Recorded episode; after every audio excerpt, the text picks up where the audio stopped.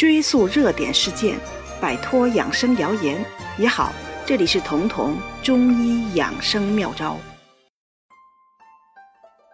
经常有听众朋友提问，说自己总是胃里反酸，尤其是在吃了甜食或者黏的发酵的食物之后，症状会更明显。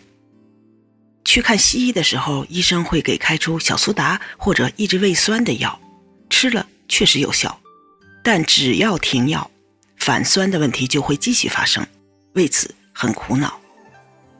为什么这些朋友的胃反酸会反反复复的发作？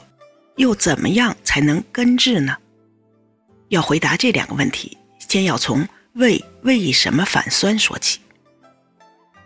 我们生活中说的反酸。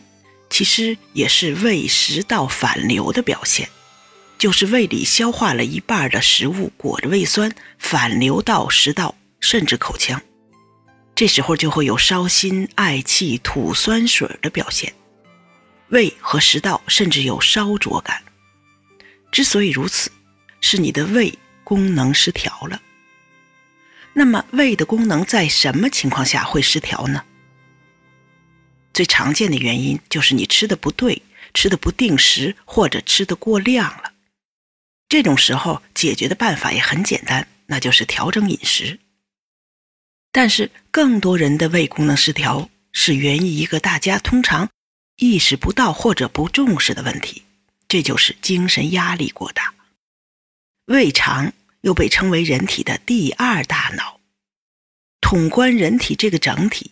精神压力对消化系统的影响仅次于大脑。人一旦压力过大，消化系统的功能就可能失调，胃口就不好。那么胃酸分泌失常也是失调的结果之一。今天我们讲的这个胃反酸，就是因为压力过大导致的胃功能紊乱后的表现。当食物进入胃之后，胃酸就开始分泌。胃酸的 pH 值在一到三之间，属于强酸。胃黏膜是耐受这个强酸的，但食道黏膜却不耐受。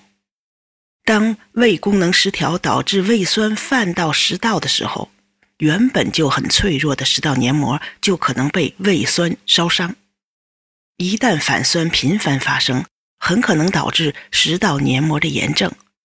而身体频繁的修复炎症，就容易有癌变的发生。现在医学研究发现，长时间的频繁的胃反酸是食道癌几大常见诱因之一。这也是医学界现在越来越重视胃食道反流的原因所在。我们在本期节目一开头讲过，针对胃反酸，医院一般会开一些抑制胃酸的药物。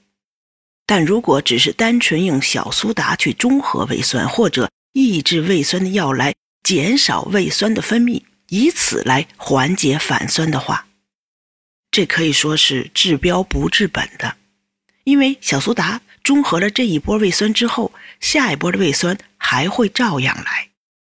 而你停用了胃酸抑制剂之后，只要胃酸异常分泌的诱因还在，那反酸就会反复发生。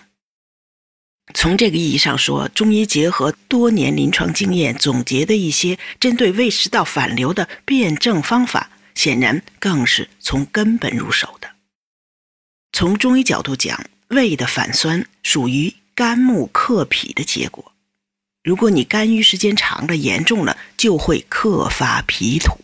因为在中医理论里，木对应肝，土对应脾，而且木是克土的。这个克法久了，郁闷久了就会生热，反酸就是胃里有内热的结果。所以《黄帝内经》里说的“诸呕吐酸皆属于热”，就是这个意思。所以要想根治反酸，必须去除肝郁这个病因，然后再在这个基础上清胃热、降胃火。造成肝郁的原因之一就是精神压力大，所愿未遂。这在职场上很常见，我遇到过很多胃食道反流的病人，他们大多是公司的白领，很多还是企业的高管，他们既要顶着上面的压力，还要给下面的人撑腰，很多时候苦水只能往肚里咽，长此以往就成了肝郁。跟他们聊天会发现，他们大多都有消化不好的问题，而反酸更是非常常见。对于这种压力过大造成的反酸，必须先疏肝解郁。我一般会推荐他们一个中成药，这就是左金丸，或者是加味左金丸。左金丸的组方非常简单，只有两味药，一味是吴茱萸，一味是黄连。这里面黄连是君药，因为黄连入心经，能清心火。从中医五行的角度讲，心是肝之子，清泻心火，对肝郁来说有釜底抽薪的意义。这就是所谓实则泻其子，心火泄了，肝火也就清了。肝火也就不会再横逆的去侵犯脾土了。同时，黄连本身能清胃热，所以它的这两个功效正好针对肝郁胃热导致的反酸。左金丸的另一味是吴茱萸，这是入肝经，能疏散肝郁的，同时它还有温热的性质，正好佐治了黄连的寒。所以，虽然左金丸只有两味药。但却是辛开苦降、寒热并用，充分体现了中医的智慧。加味左金丸呢，是在左金丸的基础上加入了更多疏肝解郁的药，所以它的疏肝力量更强。对于有明显的肝郁这个诱因或者肝郁特别严重的人来说，加味左金丸去胃酸就更给力。说到这儿，还要强调。虽然我们可以通过药物来治疗压力过大导致的胃反酸，但是正常饮食中还是要注意饮食的，要减少饮食诱发胃反酸的可能性。具体的讲，就是少吃甜的、黏的、发酵的，少喝酒，少吃辣，少吃热性的、刺激性的食物，这些都会加重胃火。那胃火重的人。除了胃反酸的可能性会增加，还有一个问题就是，大多会带来便秘和口臭的问题。如果你觉得这期节目对你有所帮助，可以点击节目右下方的订阅按钮，这样就不会错过节目更新了。每周二、周四，我会在这里准时开讲。